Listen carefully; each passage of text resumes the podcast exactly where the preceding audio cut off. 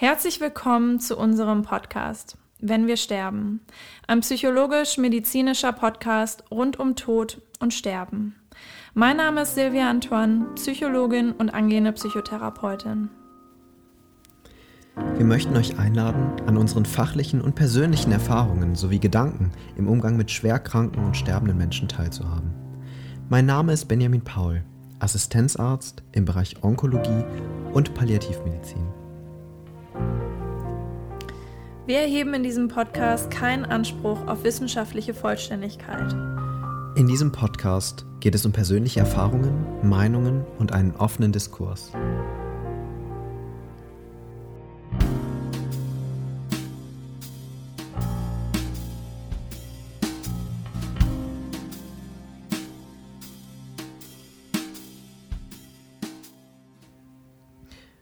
Wir begrüßen euch zu unserer ersten Folge in unserem Podcast Wenn wir sterben.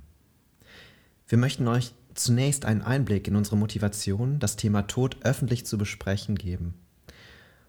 Ja, Ben, wie war das, als wir gedacht haben, das wäre jetzt eine gute Idee, mal einen Podcast zu starten? Naja, wir kennen uns aus dem beruflichen Kontext, haben viel Zeit miteinander verbracht in der Versorgung und in der Betreuung der ja, schwerkranken und sterbenden Menschen und haben die Zeit der, der Pausen gut genutzt. Ja, das ist tatsächlich in der Mittagspause entstanden, genau, ja. Um eben die fachlichen Gespräche auf eine persönliche Art und Weise weiterzuführen. Absolut, und, ja. Und ähm, wir hatten ja die Chance, das nicht nur alleine zu tun, sondern ähm, ja, hatten sozusagen auch eine Zuhörerin. Stimmt, die erste die uns tatsächlich auch noch auf die Idee gebracht hat. Ja, die Formulantin, die da an dem Tag uns praktisch zugehört hat, wo wir unseren kleinen privaten Podcast da gestartet haben. Ne? Und total ja. begeistert war von der Thematik, über die wir gesprochen haben. Genau, und dann haben wir halt mal gedacht, warum nicht? Und jetzt sitzen wir hier und ähm, versuchen das Ganze ja, auf eine private Ebene zu bringen und Menschen zu erreichen, nämlich mit einer Thematik, die uns ja sowieso echt extrem stark beschäftigt. Ne? Sowohl, Absolut, ja. Sowohl in der, bei der Arbeit als auch persönlich. Ne? Ja, und ich glaube, gerade in dem Fachbereich ist das so, dass man natürlich professionell ist, aber halt häufig den Menschen einfach auch auf einer persönlichen, menschlichen Ebene da begegnet, ne? weil es einfach so was Intimes ist, was man da auch ähm, mit begleitet auf der Arbeit. Ne? Ähm, für mich wäre, vielleicht fangen wir erstmal an, Könntest du vielleicht mal erzählen, was so deine ersten Erfahrungen waren überhaupt mit dem Thema Tod und wie du deine ersten Berührungen mit dem Thema hattest? Für mich persönlich war es so, dass ich sehr früh eine Begegnung mit dem Tod hatte. Mhm. Ich habe mit zehn Jahren meinen Opa verloren, was erstmal nichts Außergewöhnliches ist, was jedem von uns irgendwann passiert. Aber trotzdem ist es ja ein großer Einschnitt so. Durchaus. In so einem kindlichen Erleben auch, ne? Durchaus ähm, es ist immer die Frage, wie nah man diesem, dieser Begleitung dann beiwohnt, gerade auch mhm. als Kind. Ne? Ja, Mit zehn Jahren oft ist es so, dass meine Erfahrung Kinder ist, dass Kinder auch oft ähm, außen vor gehalten werden, ne? dass man jungen Kindern nicht zu viel zumuten möchte. Und ähm, für mich war es so, dass ich eine enge Beziehung zu meinem Opa hatte. Mhm. Und ähm, er schwer krank wurde durch einen Schlaganfall und als vorher sehr stattlicher und kräftiger ähm, Handwerker gezeichnet war und sich nicht mehr selber versorgen konnte. Und für mich als Kind das eine belastende Situation war, einen Menschen plötzlich so zu sehen, den man gar nicht so eingeschränkt kannte. So diese Veränderung auch von diesem starken Mann zu dieser, dieser verletzlichen Person, die da jetzt auf einmal liegt. Genau. Ja, ja. Genau. Und ähm, ich habe ihn besucht mit meinen Eltern im Krankenhaus und dann letztendlich im weiteren Verlauf dann auch noch kurz in einer Pflegeeinrichtung, weil die Versorgung anders nicht, nicht zu bewerkstelligen war. Und eines Tages, was gar nicht so lange war, später, es ging tatsächlich nur um Wochen, ist er dann verstorben. Mhm. Und ich wusste schon, dass was passiert ist, weil ich in der Schule war und mein Vater hat mich abgeholt in der Pause. Mhm. Dann ähm, sind wir eben zu der Pflegeeinrichtung gefahren, wo mein Opa versorgt wurde. Und ähm, dann stellte mein Vater mir die Frage, ob ich mich nochmal verabschieden möchte, ob ich ihn nochmal sehen möchte. ich konnte natürlich erstmal nichts damit anfangen, muss ich ehrlicherweise sagen, weil ich habe nie jemanden gesehen, der, ähm, der tot war. Ja? ja.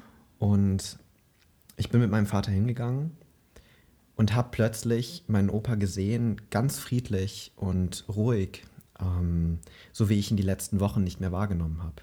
In einem ganz positiven, einer positiven Wahrnehmung. Also war das eher was Schönes für dich? Total. Okay. Es war, eine, es war erleichternd, rückblickend, ist das das Gefühl, was ich habe, mhm. sodass ich, dass ich wahrgenommen habe, dass das Sterben in diesem, in diesem Fall ähm, eine Erlösung war. Ne? Und etwas, ja, heute, wenn ich das rückblickend betrachte, ähm, die beste Option aus meiner heutigen Perspektive, die für meinen Opa bestand, nämlich das Leben so, wie die Wochen davor waren, als pflegebedürftiger Mensch, mhm. nicht dem entsprachen, wie ich ihn kannte und auch nicht dem entsprachen, wie ich heute rückblickend meinen Opa eingeschätzt hätte, was gut für ihn gewesen wäre. Und ich habe ihn eben als, als Kind damals als leidend wahrgenommen. Okay. Und ich meine, ich glaube, das ist ja was, was, ähm, was heute häufig auch gefragt wird, auch von, von Patienten, ist ja, wie gehe ich damit um mit meinen Kindern in dem Moment, ne? Aber dass du für dich das so schon einordnen konntest und das auch als Erlösung so retrospektiv so einordnest, ne? Ja, es war damals sicherlich nicht so, ne? In dem ja, Moment, klar. dass ich das direkt überblickt habe. Aber ja. was ich tatsächlich wahrgenommen habe damals war, dass das kein, kein schlimmes Ereignis für mich war, mhm. sondern was Positives. Und das ist das, was geblieben ist. Und mhm. ich natürlich durch die vielen Jahre, die ich mich jetzt mit sterbenden Menschen beschäftige ja. ähm, und ich natürlich auch viele Gedanken mir dazu gemacht habe, etwas ist, ähm, was ich rückblickend natürlich anders einordnen kann nochmal. Ne? Ja, klar. Genau. Und ähm, ja, wie du sagst, ne, das ist natürlich ein großes Thema. Ähm, was Kinder in der Begleitung von sterbenden Menschen sind ne? und wie mhm. man mit Kindern umgeht. Sicherlich etwas, wo wir später nochmal drauf zu sprechen kommen können. Ne? Ja, auf jeden Fall. Hattest du denn früh oder im Verlauf der letzten Jahre eine Begle Begleitung oder einen Kontakt oder eine Erfahrung mit dem Tod, die dich in diesen Beruf hat kommen lassen?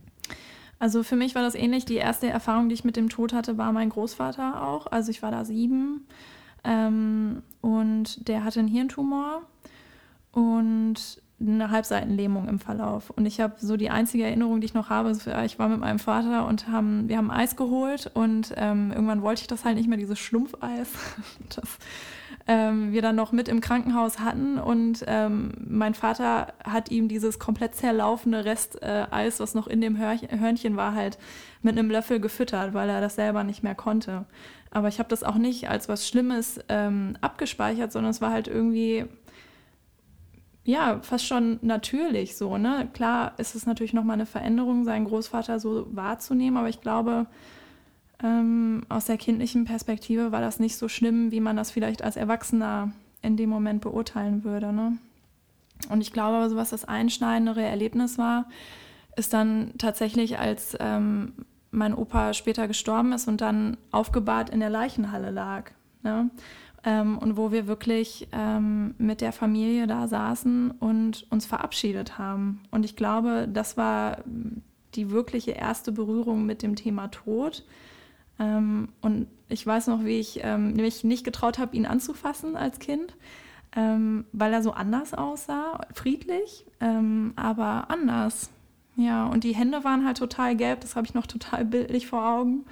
ja, genau. Und es war einfach viel Traurigkeit, die da war. Aber das war ja diese natürliche Verabschiedung in dem Sinne, das, was auch so dazugehört. Ne? Und deswegen fand ich, glaube ich, so im Nachhinein finde ich total wichtig, dass ich ihn da auch gesehen habe. Ähm, ja, genau. Das kann ich gut verstehen. Das glaube ich nämlich auch. Also, mhm. ich glaube, das kann man nicht per se als richtig be betrachten, aber wenn ich rückblickend gucke, war das für mich eben eine total positive Erfahrung. Ja der Tod gehört zum Leben dazu. Da kommen wir alle nicht dran, dran das vorbei. Ist so, ja, klar. Und mhm. ähm, ich glaube, je mehr man den Tod als etwas Böses sieht oder als etwas, was nicht zum alltäglichen Leben dazugehört, ja. umso schwieriger ist es tatsächlich für uns Menschen, ähm, mit schwierigen Nachrichten und mit, ähm, mit ähm, schwerkranken Menschen und sterbenden Menschen in unserem Leben umzugehen. Mhm Ne, weil es dann plötzlich kommt und weil es dann was ist, wo wir nie Kontakt zu hatten. Meinst du, weil man es so vermieden hat vorher genau. und so eher so ein Tabuthema ist, genau. was man nicht anspricht? Ja, klar. Ich meine, kognitiv ist uns das ja, glaube ich, allen bewusst, ähm, dass wir sterben. Ähm, aber ich glaube, weißt du, bis das so affektiv, also bis wir das im Gefühl wirklich haben, so mein Leben ist endlich, wenn der Moment ankommt, ähm, das macht was mit einem. Ähm, und das ist, glaube ich, auch ähm, ja, ein wichtiger Teil, warum man darüber sprechen sollte, ne? weil uns das alle einfach betrifft. Absolut. Ja. Und ähm, genau, das ist das, was ich meine. Ne? Diese Wahrnehmung, dass das Leben endlich ist, dass mhm. das eigene, ganz persönliche Leben endlich ist. Es ist die Frage, wann man sich damit auseinandersetzt und ob man sich damit auseinandersetzt. Mhm. Und ich glaube, in der Erfahrung, die ich jetzt habe, dass es nicht schadet, wenn man sich früh genug dessen bewusst ist, dass man sterblich ist. Denn ähm, ich glaube, das kann tatsächlich auch dazu führen, das Leben anders wahrzunehmen und äh, Begegnungen anders wahrzunehmen. Würdest du sagen, das ist auch der Grund, warum dir wichtig ist, darüber zu sprechen, auch so öffentlich? Es ist zum einen, wie du es wie eben gesagt hast, dass mein Empfinden ist, dass Sterben und Tod ein gewisses Tabu haben. Hm. Ja, definitiv, ja. Und zwar, ich glaube, es gibt viele Menschen, die das, die gerne Gespräche über Tod und Sterben einfach vermeiden. Ne? Und wenn ich mhm. rückblickend gucke, Gespräche, die ich geführt habe in, in den letzten Jahren, ähm, da kam es auch ganz oft, dass Patienten sagten, ja, dann kommt jemand rein als Angehöriger und er weiß überhaupt nicht, was er tun soll. Hm, so er ist ganz ne? verunsichert. Ne? Ja, genau. klar, ja. No. Ähm, und, und hat immer das Gefühl, er muss helfen, er muss was tun. Aber hm. man muss nicht immer was tun, sondern wahrnehmen, die Situation wahrnehmen und da sein. Und ich glaube, das kann man tatsächlich nur, wenn man, ähm, wenn man eine gewisse, eine gewisse Gelassenheit und ein gewisses Verständnis auch dafür hat, dass wir sterblich sind, ja. Ist und nur leichter gesagt als getan, ne? Durchaus. Weil das ähm, ist ja auch ein sehr bedroh also existenziell bedrohlich auch, ne? Ähm, darüber nachzudenken, dass wir sterben. Ohne Frage. Äh, und auch wenn Angehörige sterben, ist das natürlich, ähm, löst das natürlich schlimme Emotionen in dem Moment aus, ne? Dass man die vermeiden will und lieber versucht, in die Aktion zu gehen und zu sagen, ja, komm, kann ich das Kissen noch aufschütteln oder ähm, wenn es die kleinen Dinge sind. Ne? Also ist ja auch gut nachvollziehbar, aber ja, sicherlich ist es wichtig, darüber zu sprechen. Absolut, weil für mich ist es, um jetzt nochmal darauf zu kommen, warum der Podcast, ja, hm. und warum das Thema, ähm, wenn wir sterben, es geht letztendlich darum, dass ich glaube oder dass ich der festen Überzeugung bin, ähm, gerade weil wir alle sterben werden und weil jeder von uns diesen Weg nur ein einziges Mal geht, mhm. ist dieser Weg so, so wichtig, dass er bestmöglich gegangen werden kann und begleitet werden kann. Es ist total offen, was bestmöglich bedeutet. Es ist individuell, wie wir alle individuell anders sind. Mhm. So ist mhm. auch das Sterben anders. Und es gibt schreckliche Ereignisse, an denen man tatsächlich auch echt schwer was Positives finden kann, mhm. die man auch vielleicht nicht gestalten kann, wenn es um Unfälle geht zum Beispiel. Aber es gibt eben auch natürlichere Wege des Sterbens, die wir, ähm, die wir wahrnehmen und begleiten können und die man auch als Angehöriger begleiten kann mhm. und sollte. So schwer es nämlich ist, bleibt man übrig und blickt immer zurück auf das, was war. Und ich glaube, es ist total wichtig für jemanden, der Angehörige begleitet, mit einem, so gut es geht, ähm, positiven Gefühl zurückblicken zu können, dass man den letzten Weg bestmöglich gestaltet hat. Ja. Mhm. Und das ist was, gerade auch für uns als professionelle Begleiter, was ich merke, was ganz oft in der Klinik eben nicht den Stellenwert hat, den ich mir wünschen würde. Ja. Dass da einfach mehr Raum ist, ne? Mhm. Und mehr Wichtigkeit. Ja, klar. Ja. Und ähm, was ist denn dein Wunsch oder deine, deine Absicht ähm, in diesen Podcast einzusteigen? Ähm, ja, für mich ist, glaube ich, wichtig, ähm, dieses Tabuthema aufzulösen. Ne? Also ähnlich wie du schon gesagt hast, einfach, dass dieses Thema mal besprochen wird. Weil ich weiß nicht, wie es dir geht, aber ähm, wenn ich erzähle, wo ich arbeite, dann ist es häufig, wow, spannend, total, ich könnte das nicht und ähm, ganz viel erstmal Bewunderung, ja, aber es ist halt auch so, man merkt nach fünf bis zehn Minuten, können wir bitte über was anderes sprechen? Das löst einfach, es betrifft jeden von uns, ob wir es wahrhaben wollen oder nicht, aber es löst im Gegenüber erstmal ganz unangenehme Gefühle aus und ähm, gerade als junger Mensch sich damit zu beschäftigen, ist dann auch, Patienten fragen mich ja häufig auch, ähm, warum sollte man als junger Mensch in diesem Bereich arbeiten?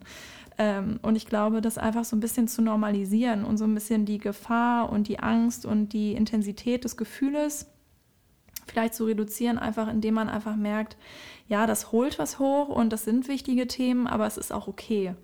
Ähm, ja, und einfach mal ein Gespräch ähm, zu starten, dass Leute ja, mein Wunsch wäre einfach, dass danach vielleicht auch einfach mal eine Konversation angeregt wird, irgendwie, dass jemand sich Gedanken macht, ähm, ja, und sich mit dem Thema auseinandersetzt. Das wäre so das Wichtigste für mich. Wie du sagst, die Erfahrung habe ich natürlich auch gemacht. Ne? Mhm. Es, es sprengt manchmal eine gewisse Unterhaltung und es gibt Situationen, und wenn ich zurückblicke äh, auf eine Feier, die man zum Beispiel hat. Ja. Du bist nicht gerade der Party-Hit mit deiner Profession. Absolut, so ja, ist klar. es. Ist, so aber du, du beschreibst es ganz gut. Es ist auf der einen Seite von Interesse. Mm, ja, klar. Auf der anderen Seite gibt es aber eine Grenze, die völlig in Ordnung ist, die ich auch ja. total verstehe. Aber man spürt sie, ne? Man spürt sie total. Und es gibt auch die Menschen, die sich dann gerne mit dir unterhalten. Es gibt die, die es dann nicht möchten. Mm. Und ähm, es ist eben nicht das gängige Thema, wie über Politik oder Aktien zu sprechen dann. Ne? Nur, ich muss auch gestehen, ich kann mich nicht davon trennen, sozusagen. Das ist mein Beruf, es ist aber vor allem auch irgendwie mein Leben, weil es berührt mich und es bedeutet mir viel, sonst würde ich diesen Job nicht machen und könnte Absolut, ich auch nicht. ja. Und ich meine, auch als Behandler braucht man ja auch dieses Gespräch, oder? Also ich meine, ich, man, wir tun das ja auch untereinander oder mit anderen Arbeitskollegen. Es ist einfach wichtig, da den Austausch zu haben, glaube ich, um das auch zu bewältigen, ne? Durchaus man muss, man muss Erfahrungen auch teilen. Mhm. Ähm, und auch über diese, über die Gespräche mit, mit Menschen, die nicht tagtäglich mit Tod und Sterben zu tun haben, mhm. ähm, bekommt man einfach auch nochmal einen anderen Blickwinkel. Man ist manchmal auch irgendwie drin in, seinem, in seiner Fahrspur. Und das andere ist, was ich ganz erstaunlich und spannend finde, dass gerade die Gespräche, also prinzipiell ist es für mich, ich liebe es, gute Gespräche zu führen. Mhm. Auch das ist, liegt natürlich immer im Auge des Betrachters. ähm, aber die tollsten und die emotionalsten und die bedeutungsvollsten Gespräche habe ich mit sterbenden Menschen geführt. Mhm. Die sind ehrlich, die sind offen und die sehen dich, obwohl du jemanden drei Tage kennst, nicht als fremde Person an. Das ist ja halt auch eine super intime Situation, in dem du da jemanden begleitest, ne? Absolut. Ja, ja, alle Masken fallen in dem Moment, ne? Total. Weil es ist in dem Moment ja, glaube ich, wenn du weißt, du stirbst zeitnah, ist einfach nicht mehr wichtig, so höfliche Floskeln oder wie auch immer. Du bist dann einfach so, wie du bist äh, und bist authentisch, ne? Und genau mhm. das ist das, ähm, was ich, glaube ich, auch vermitteln möchte. Mhm. Die, das Besondere daran, ehrliche, offene und ähm, und authentische Gespräche zu führen. Mhm. Und, ähm, und die Chance zu nehmen äh, oder die Chance wahrzunehmen, ähm, etwas für sich auch daraus nehmen zu können. Ne? Das heißt eben, den Tod so schwer ist und ich kann total verstehen, wenn Menschen sich nicht tagtäglich damit beschäftigen wollen. Das muss und soll auch nicht jeder. Ähm, aber eben auch zu verstehen, dass man eine Menschlichkeit spürt, die man manchmal im Alltag nicht hat. Hm, das stimmt, ja. Ja, ist so. Und das hat was ganz Besonderes für mich. Hm. Ja, bin ich ganz bei dir. Und wir wollen ja diese erste Folge etwas nutzen, das unsere Zuhörer, auf die wir uns total freuen, uns ein, kennenlernen ne, und besser verstehen, warum wir uns unterhalten wollen, was unser Hintergrund ist, wer wir eigentlich sind. Ja, warum das wichtig ist für uns, ne? Und auch um die Themen, die wir besprechen wollen, besser verstehen zu können ne? und einordnen zu können. Und ähm, vielleicht können wir einen kurzen Einblick geben oder Überblick darüber, was, was kommt, was folgen wird. Genau, also ich meine, wir haben uns ja auch Gedanken gemacht, ne?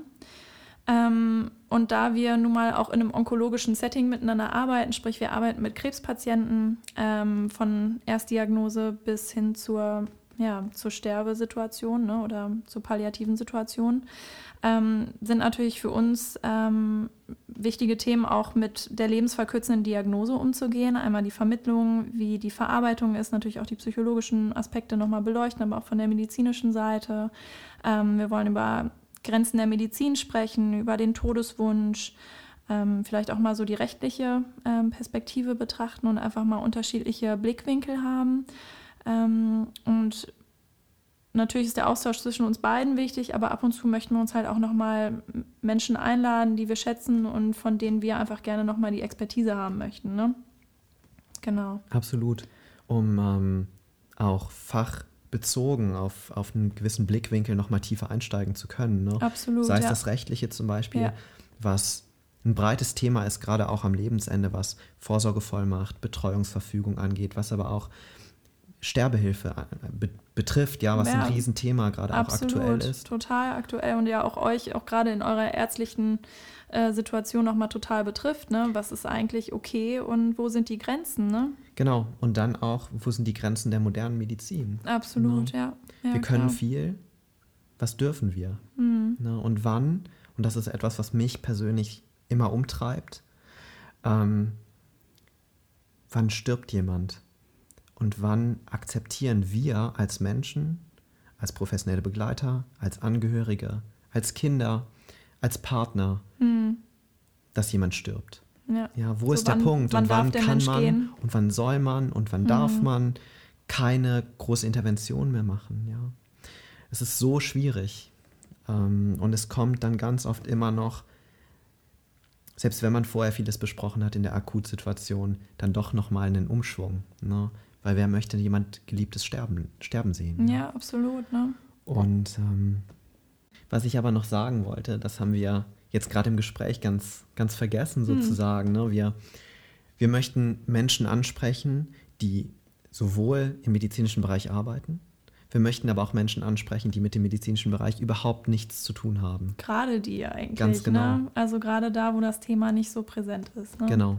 Genau. Und dafür müssen wir vielleicht, um das jetzt nochmal noch mal anzusprechen, manche Begriffe auch erklären, die wir jetzt schon benutzt haben. Ja, absolut, ja. Zum Beispiel, also wenn ich jetzt über mich spreche, ich habe gesagt, ich arbeite in der Onkologie und Palliativmedizin. Was bedeutet das? Letztendlich, die Onkologie ist die ja, Versorgung von Menschen mit einer Krebserkrankung.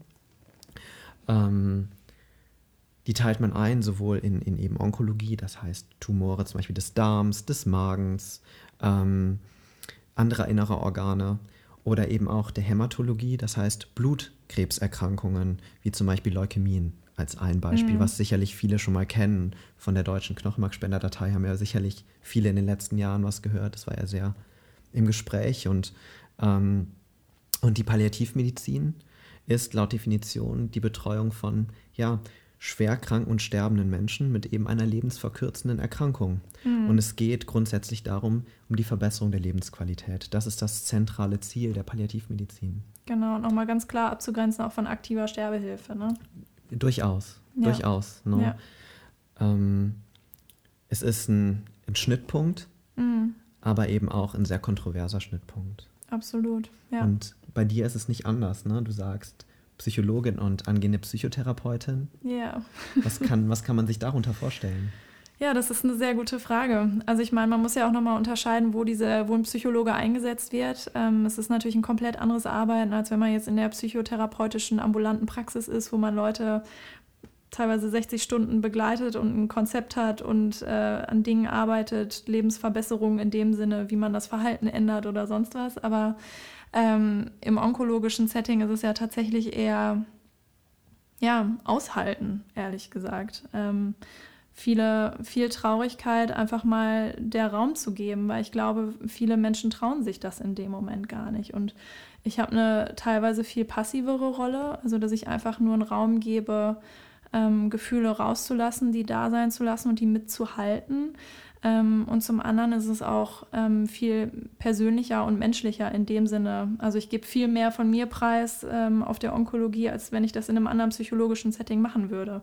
Einfach weil es ein viel intimeres Setting ist und ähm, ja, einfach ein ganz anderes Arbeiten in dem Sinne. Ne? Und ich, ich arbeite ja mit ähm, psychisch gesunden Menschen im Durchschnitt, die einfach in einer Belastungssituation sind. Ne? Das ist ja ähm, alles in dem Sinne auch normal, dass es da ist und dass dann nicht sofort ein, oh, okay, ja, dann sterbe ich wohl. So, das ist ja äh, nicht die Norm, dass man da einfach ganz locker mit umgeht, sondern dass es natürlich ganz viele Gefühle hochbringt und ähm, die einfach mal zu sortieren ähm, und natürlich auch in dem multiprofessionellen Rahmen, in dem wir arbeiten, euch natürlich ärztlich, pflegerisch äh, Dinge abzufangen, für die ihr manchmal auch gar nicht so die Ressourcen habt, ne? weil ähm, da nicht immer Zeit ist für so viel Gesprächsraum. Ne? Genau. Du hast eine Sache angesprochen, die auch mhm. ganz zentral ist und das ist auch ein zeitlicher Aspekt. Absolut, ne? ja. Wenn man über eine Psychotherapie spricht, ja. das ist was, was viele von uns ja schon mal gehört haben, auch mhm. wenn wenige von uns leider eine gemacht haben. Mhm. Aber ähm, da geht es über Monate. Ja, das sind Absolut, viele Sitzungen, ja. Ja, viele Gespräche. Und die Zeit haben wir oft nicht. Ne? Das stimmt, ja. Zeit ist auf jeden Fall ein riesiger Faktor. Ja, je nachdem, wann ich die kennenlerne, die Menschen, und wann ich die begleite oder wann die auch den Anspruch von einem Psychologen in dem Rahmen nee, annehmen. Ne? Ähm, ich muss mich ja, oder wir stellen uns in unserem äh, Setting ja bei jeder, bei jedem Patienten, der eine Erstdiagnose hat, vor. Ähm, aber viele sagen dann natürlich, ach nee, brauche ich nicht.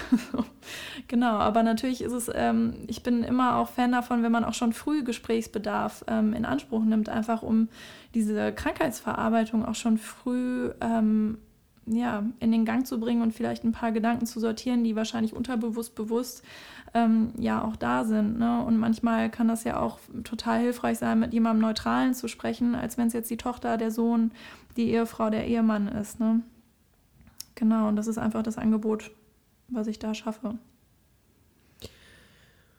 Und wie wir angesprochen haben, möchten wir auch einen Kontakt und einen Diskurs und eine Konversation finden Absolut, ja. zu den Zuhörern. Ja. Wir möchten ähm, eine Unterhaltung anregen und mhm. ein Gespräch anregen. Ja. Und ähm, deshalb, wir sind offen dafür, auch auf Fragen. Wir reagieren gerne auf Fragen, wir bauen gerne Fragen mit ein. Ja, oder auch wenn, wenn Themen da sind, die wir nicht abdecken, dass da gerne auch Inspiration einfließen darf. Wir kommen jetzt zum Ende unserer ersten Folge. Mhm. Und es ist Neuland für uns, einen Podcast aufzunehmen. Wir sitzen zum ersten Mal im Mikrofon, beide. Mhm. Freuen uns aber, wenn ihr auch bei, dem nächsten, bei der nächsten Folge mit dabei seid. Wir sind, wie du eben schon sagtest, offen für eure Ideen, offen für eure Fragen und möchten nun ab den nächsten Folgen einsteigen, um tatsächlich auch relevante Themen, Themen, die uns tagtäglich beschäftigen, zu besprechen und euch näher zu bringen. In der nächsten Folge möchten wir darüber sprechen, wie Menschen, wie Patienten, wie Angehörige mit einer lebensverkürzenden Diagnose umgehen. Was bedeutet diese Diagnose und wie reagieren Menschen auf diese Diagnose? Wir laden euch ein, das, das Thema mit uns ja, zu vertiefen, zu besprechen uns beiden zuzuhören und wir freuen uns auf euch und auf die ja, kommenden Folgen.